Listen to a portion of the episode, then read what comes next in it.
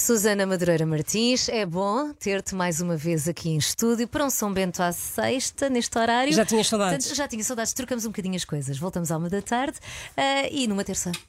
Numa terça e uh, um São Bento à sexta à terça com os nossos habituais uh, intervenientes deste programa, uh, Eurico Brilhante Dias, líder parlamentar do Partido Socialista, e uh, Joaquim Miranda Sarmento, líder parlamentar do PSD. Bem-vindos mais uma vez, desta vez em direto aqui na Renascença. este São Bento à sexta é especial, um dia após a entrega do Orçamento do Estado na, no Parlamento e também da apresentação e também da entrevista do próprio Fernando Medina à Renascença e ao Público. Boa tarde. Uh, Joaquim Miranda Sarmento, o Ministro das Finanças, quer na conferência de imprensa de ontem à tarde, quer depois na entrevista à Renascença e ao Público, ele não afastou taxativamente a, a possibilidade de um orçamento retificativo. Estamos todos a navegar à vista, como disse ontem o Presidente da República, no rescaldo da conferência de imprensa? Muito boa tarde, cumprimentar o Eurico Brilhante Dias. Nós temos, estes tempos são marcados por, eh, por incerteza e por muita volatilidade e por eh, um conjunto de choques externos que obviamente não, não controlamos e por isso é, no, é natural que exista aqui uh, preocupação e, e, e, uma preocupação sobre aquilo que vai ser a, a situação económica do país e o evoluir dessa situação nos próximos meses e até diria eh, durante todo o ano 23 e, e provavelmente até uh, uh, mais, mais à frente.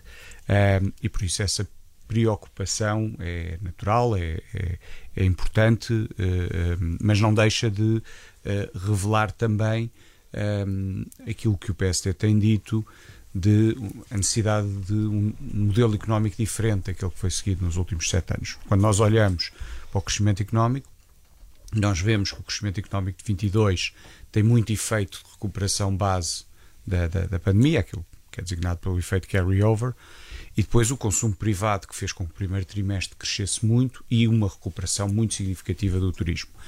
E agora, quando olhamos para 23, vemos que, face à retração que o consumo já está a ter, e, e seguramente continuará por via da perda de rendimento disponível das famílias, seja por, por causa da subida das taxas de juros, seja por causa do aumento dos preços geral uh, provocado pela, pela inflação, uh, nós vemos que o Governo assenta as suas previsões de crescimento para o próximo ano de 1,3% em, uh, dois, em três fatores, se quisermos. Primeiro, o turismo, continuar a crescer, depois a, a conjuntura internacional não piorar significativamente e, e, sobre isso há de facto muita incerteza, e depois uma recuperação do investimento público e privado, sendo que no investimento público temos a questão de que o PRR continua bastante atrasado e as promessas de investimento público deste governo raramente foram cumpridas. Até 2020 o investimento público todos os anos esteve sempre abaixo do valor de 2015, depois em 2021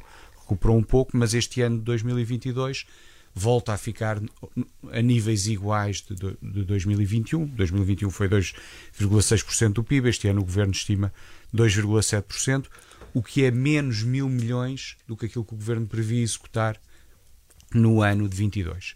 Temos um problema no, na, na, na, forma como o PRR não está a ser executado, na sua lentidão, Com e depois mesmo do ponto de vista do, do investimento privado, além de termos a natural incerteza que prejudica que os agentes económicos uh, invistam, temos uh, um grave problema, que já, aliás, falámos aqui já neste programa, que é uh, a quase inoperância do Banco de Fomento e a sua dificuldade em financiar as empresas. Fernando Medina admitiu ontem ter de corrigir alguns tiros, nomeadamente em relação à atualização das pensões, caso a inflação seja mais alta do que o esperado. eventuais medidas que venham a ser eh, tomadas mais medidas de apoio, de combate à inflação, podem ser entendidas, Eurico Prudentes, como um, um orçamento suplementar ou não? Literalmente não. Uh, eu diria que eu um cumprimento ao Joaquim Miranda Sarmento e à Susana. Uh, vamos ver. O que é evidente é que este orçamento. A, a, a, ser assim, haverá aumento de despesa, não é? Hum. Eh, seguramente. Se houver um orçamento suplementar, será seguramente para um aumento de despesa. E não haventa que neste E por momento isso, seja... em grande medida, é que este orçamento é um orçamento desenhado para responder aos tempos que vivemos, sem esquecer alguns elementos estruturais, especialmente no apoio às empresas e medidas que estão no orçamento para o desenvolvimento empresarial e para o robustecimento dos capitais próprios das empresas, especialmente das PMEs, como poderemos ver mais à frente. Um orçamento feito em outubro de 2022, no atual contexto, responde àquilo que é unânime. Um contexto de grande incerteza, onde a guerra da Ucrânia uh, está, uh, a guerra na Ucrânia está a marcar uh, profundamente a Europa e onde os bancos centrais, evidentemente, primeiro o americano e depois agora o Banco Central Europeu, têm vindo a aumentar de forma substantiva as, as taxas de referência. E isso obriga o governo, ou qualquer governo responsável, a ter prudência. Mas ao mesmo tempo que tem prudência, não deve ser esse governo um fator de acentuar a ideia de crise ou, ou, ou a pintar em tons muito negros aquilo que é o futuro próximo. O que o governo deve fazer é dar a informação pertinente ao conjunto dos cidadãos, às empresas, às famílias, aos cidadãos e deve ao mesmo tempo estabelecer um caminho. Um caminho que é melhor que seja um caminho de médio e longo prazo do que de curto prazo, e por isso este orçamento é uma pedra no caminho do acordo de rendimentos, salários e competitividade que foi firmado uh, com os parceiros sociais, uh, as entidades patronais e, neste caso, a Confederação. Com uma cláusula de salvaguarda para o que der e vier, para com o que cláusula de salvaguarda. Alterar. Como de boa fé, acho que todos uh, devem compreender e perante há, a incerteza margem, e, há devem, margem e, deve, orçamental. e devemos pensar nisso, que é como disse o Sr. Ministro das Finanças ainda ontem, o governo deve estar preparado para apoiar famílias e empresas em circunstância em que o cenário se degrade, mas sempre tendo em atenção que a proteção dos rendimentos precisa de garantir que Portugal continua fora de um procedimento excessivo, que Portugal continua sem ter um conjunto de problemas de acesso ao mercado que tornariam particularmente difícil a circunstância do país. Deixa-me fazer-lhe a pergunta e sobre a margem é orçamental. É isso, é isso que vamos, porque é foi, isso que penso que o governo propõe. Foi sempre, foi, tem sido assumido uh, pelo uh, Ministro das Finanças que há ali uma margem para depois, se for preciso, mexer e uh, tomar medidas em condições adversas. Que margem orçamental é essa? E, se, e foi uma questão que foi, que foi colocada ontem na entrevista da Renascença e do Público ao próprio Ministro das Finanças. Uh, é quantificável e que margem orçamental é essa? De onde é que vem essa almofada? Eu compreendo que seja difícil ao Ministro das Finanças responder um número exato, porque aquilo que eu sublinhei aqui é o Governo aponta um déficit orçamental de 0,9% do produto interno bruto para o fim do ano 2023. E, a, e alguma da margem que temos é uma margem dentro daquilo que exclui Portugal do procedimento de déficit excessivo. Com o mesmo equilíbrio que temos que ter, procurando reduzir a dívida pública e o rácio de dívida pública no PIB, que terminaria o ano 2023 em 110,8% do PIB, vindo dos 115 que é a previsão de fecho deste ano 2022. Portanto, alguma margem haverá num quadro em que, num cenário adverso, e é preciso ver em que medida é que o cenário adverso teria impacto nas receitas fiscais, é, o governo tem espaço e terá espaço para apoiar famílias e empresas. Um número concreto é difícil. Agora, deixa-me dizer uma coisa que me parece evidente. Este é um orçamento que, sem prejuízo de procurar responder no curto prazo, procurando mitigar os efeitos do processo inflacionista, é um orçamento que olha mais para a frente, deixando margem ao governo para, perante o exercício orçamental, apoiar as famílias e empresas, se for necessário. Aliás, só como última frase, eu disse-o eh, ainda numa entrevista há pouco tempo, que provavelmente o pacote que tínhamos tido não seria o último. Gostaríamos que fosse o último mas não sabemos se vai ser o último. Joaquim Miranda Sarmento, hum, tem esta curiosidade de saber qual é que é a margem orçamental para jogar eh, no, no, no futuro? É, é uma das curiosidades hum, depois no debate na, na especialidade e na generalidade? E, na, na, e para a frente, nos próximos meses, até 25 de novembro? nós, uh, nós conhecemos o documento há 24 horas, portanto, obviamente haverá tempo para a sua análise. Há duas entidades muito importantes que se vão pronunciar sobre o orçamento, a Unidade Técnica de Apoio Orçamental no Parlamento e o Conselho de Finanças Públicas. Nós sabemos o histórico dos orçamentos de Estado uh, por parte do governo do Partido Socialista, que normalmente suborçamentam a receita e, portanto, acabam a cobrar mais receita do que aquilo que o previsto e sobre orçamento ou despesa, ou seja, acabam a executar menos despesa do que aquilo que o previsto, nomeadamente no investimento público. Este ano, então, foi uh, absolutamente extraordinário, embora, obviamente, o fator da inflação tenha muito contribuído para isso. O governo previa cobrar 56,3 mil milhões de euros de receita fiscal e acabará o ano, nas suas contas, a cobrar 60,2, o que dá mais 4 mil milhões de euros, em linha, aliás, com os números que o PSD desde junho vinha afirmando que seria uh, o excesso de cobrança de receita fiscal, apenas essa, uh, face ao previsto no orçamento. E, portanto, teremos que analisar até que ponto essa tendência de, dos orçamentos do Partido Socialista, do, do Governo, uh, em, em suborçamentar a, a, a, receita e sobre orçamentar a despesa está aqui também implícito e em que, em que grau, e depois, obviamente, uh, uh, o evoluir da situação económica vai determinar muito do evoluir da receita fiscal e da, e, e, e da própria receita do Estado, naquilo que designamos por estabilizadores automáticos. De facto, se houver um abrandamento da economia ou um cenário mais adverso, obviamente a margem de atuação do governo é, é, é menor. Mas é, é prudente que, de facto, haja aqui uma necessidade de reduzir o déficit, uma necessidade de reduzir a dívida, como, aliás, nós sempre uh, dissemos, e depois da análise que se fizer ao documento, das duas entidades que referi, a própria análise que o PSD também fará, obviamente ficaremos a perceber melhor que caminhos é que ainda é possível uh, trilhar no próximo ano, dentro, mais uma vez conhecendo, deste enorme deste cenário, deste contexto de enorme incerteza. Acredita que as propostas do PSD, e algumas delas já foram sendo conhecidas, de propostas eh, para este orçamento do Estado e que depois serão vertidas em propostas de alteração, provavelmente, acredita que há margem para negociar com o Partido Socialista e com o Governo algumas delas? Tem algum encaixe?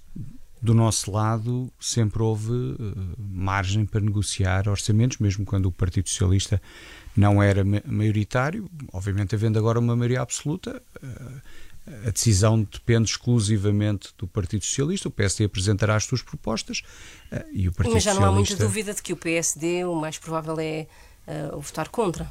Essa decisão será tomada provavelmente nos próximos dias, não quero antecipar, mas naturalmente, como eu disse na quinta-feira, um orçamento feito por um governo que tem seguido uma política económica com a qual nós discordamos e que agora é um governo de maioria absoluta, é muito difícil que encontre no PSD receptividade para, um, para no fundo, concordar com aquilo que é a generalidade do documento. Pois, obviamente, na, na, na Comissão de Orçamento e Finanças votam-se artigos, mais de 1500 entre artigos e propostas. Obviamente, aí seguramente haverá alguns em que, em que o PSD votará os do PS e os do PS. PS isso, isso faz parte da, da prática parlamentar. Mas, na generalidade, o documento tem uma política económica e orçamental com a qual nós discordamos e, portanto, a decisão não, não está tomada, será comunicada pelo presidente do PSD, mas não, da mesma forma que este orçamento para nós não trouxe grandes surpresas, a posição do PSD também não trará grandes surpresas.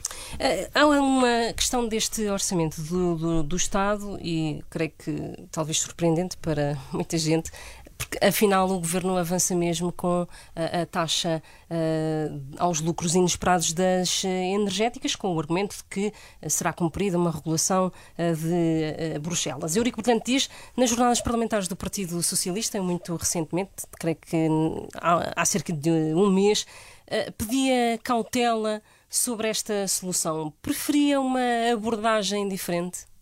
Não, é, é, no fundo, é o resultado é a abordagem que eu próprio entendi defender eh, naquele momento.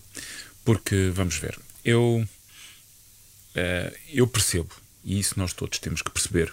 Mas houve muita hesitação do Partido Socialista, houve muitas vozes a defender, mas houve muita hesitação. O Partido Socialista tem essa característica, é um partido plural, as pessoas manifestam-se mesmo dentro do grupo parlamentar. Tenho gente que é mais a favor da aplicação imediata de uma taxa, uh, e outros que nem por isso. Agora,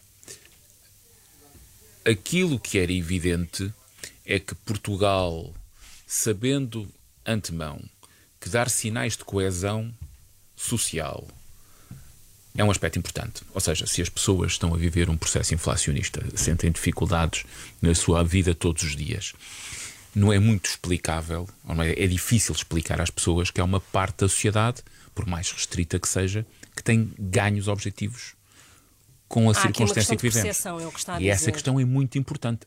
Uh, o sentimento de justiça social é um elemento central mesmo quando enfrentamos crises.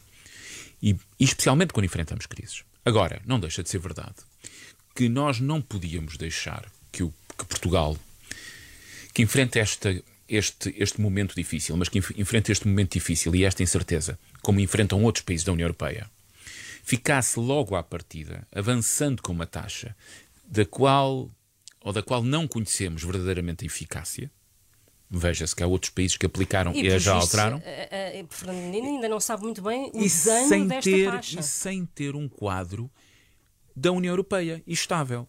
Ora, quando a Presidente da Comissão, uh, aliás, que é do Partido Popular Europeu, não é, não é sequer, não é só, não é sequer do nosso, da nossa família política europeia, vem dizer que a taxa às energéticas deve ser, ela formulou uma hipótese que é acima de um determinado limiar de resultados, considerando a média dos últimos três anos, aplicar uma sobretaxa, nós consideramos que aquilo que faz sentido é que Portugal, no contexto da União Europeia, que foi aquilo que eu defendi na altura, possa aplicar aquilo que for a medida adotada por todos. E é nessa medida que o Sr. Eh, Ministro das Finanças eh, acaba por abordar o, este problema. Nós não teríamos ganho nenhum, não teríamos ganho nada em ter antecipado de imediato uma solução quando ela estava a ser estudada, quando, se o governo apresentar uma proposta de lei no Parlamento até dezembro de 22. Para ter efeitos até em 2022. Poderá ter efeitos em 2022. Sim. E é isso que é particularmente importante, porque teremos uma taxa, teremos uma taxa igual ou em modelos semelhantes àquela taxa que será aplicada ou à taxa que será aplicada noutros países, não colocará Portugal em desvantagem e conseguimos cumprir o objetivo de que todos percebemos que perante as dificuldades, todos partilhamos e respondemos às dificuldades, aqui, não excluindo ninguém. Tenho aqui uma, uma, uma dúvida. Esta taxa uh, é, é benéfico que seja somada à atual uh, contribuição extraordinária sobre as energéticas ou uh, deve ser uma, pelo menos a SES deve deve ser Essa limitada? é uma excelente pergunta. É se ela é líquida uh, da SES ou não é líquida da SES. Então, e qual é que é a sua Eu opinião? diria à partida que se nós não vamos acrescentar desequilíbrios, nós teríamos, seria útil olharmos para o efeito combinado taxa e SES seria até, eu diria, justo. Agora, veremos qual é o quadro que será aplicado também noutros países e temos que perceber se isto que eu estou a dizer faz sentido. À partida, o efeito líquido deveria considerar que nós já temos uma contribuição adicional. Portanto, esta é a nossa segunda contribuição adicional no setor. E, portanto, para não criar desequilíbrios, nós devíamos olhar com muita atenção para isto. Eu diria que seria em tese, mais favorável a esta aproximação. Mas gostaria de ver a aplicação em concreto da fórmula também como vai ser aplicada no efetivo e o desenho efetivo. Da, portanto, da uma resposta definitiva não será difícil dá-la hoje. Joaquim Miranda Sarmento, o PSD sempre foi uh, contra a aplicação de, desta, de uma taxa extraordinária sobre as, uh, sobre as energéticas. Uh, imagino que continua a ser, a ser PSD, contra. O PSD sempre disse três coisas. A primeira Sim. é que a tributação das empresas era já excessiva, porque aos 31,5 de IRC, ainda por cima, há contribuições extraordinárias. Marginal. Sim, é a taxa marginal, mas, é, taxa marginal. mas é aí que os investidores decidem uh, as, suas, as suas decisões de investimento. Hum. além, além da taxa de IRC de 31,5, uh, temos a, a, questão das contribuições extraordinárias e, portanto, o primeiro ponto é que achamos que, de facto, a fiscalidade sobre as famílias e sobre as empresas é excessiva é, é demasiado alta. Segundo, que Portugal não poderia ser uma ilha, portanto não poderia aplicar de forma isolada, ou mesmo que houvesse mais um ou dois países a acompanhar. Terceiro, que obviamente se houver uma decisão e uma diretiva europeia, Portugal tem que implementar, mesmo que, no caso português, por aquilo que se conhece, a sua eficácia seja relativamente E esta solução pequena. apontada pelo Uh, Eurico Dias de, uma, eu- de algo combinado entre a SES e a nova taxa? faz sentido. O meu, o meu único ponto é se a nova taxa, da maneira como a Presidente da Comissão Europeia a apresentou, resulta num montante superior ou não àquilo que hoje é cobrado pela, pela SES. Porque se resultar num montante inferior, eh, acaba por ter um efeito, então, eh, aí eh, próximo, próximo zero. Mas, mas aquilo que à partida faz sentido é olharmos para os dois cenários, a combinação das duas ou eh, o efeito líquido da, da, da SES nesta nova taxa. Mas havendo uma diretiva europeia, se se chegar a essa, a essa, a essa decisão, obviamente Portugal terá que a implementar e, e aplicá-la, mesmo que no nosso caso me pareça que ela vá ter uma, uma eficácia eh, muito, muito limitada. Agradeço a ambos, Eurico Brilhante Dias, líder parlamentar Obrigado, do Partido tarde. Socialista, e também a Joaquim Miranda Sarmento, líder parlamentar do eh, PSD, para este São Bento à sexta, à terça-feira, em direto desta vez, Miriam. Obrigada, Susana. Até à próxima. Até à próxima. cá- Até ao próximo orçamento, provavelmente. Olha, é isso.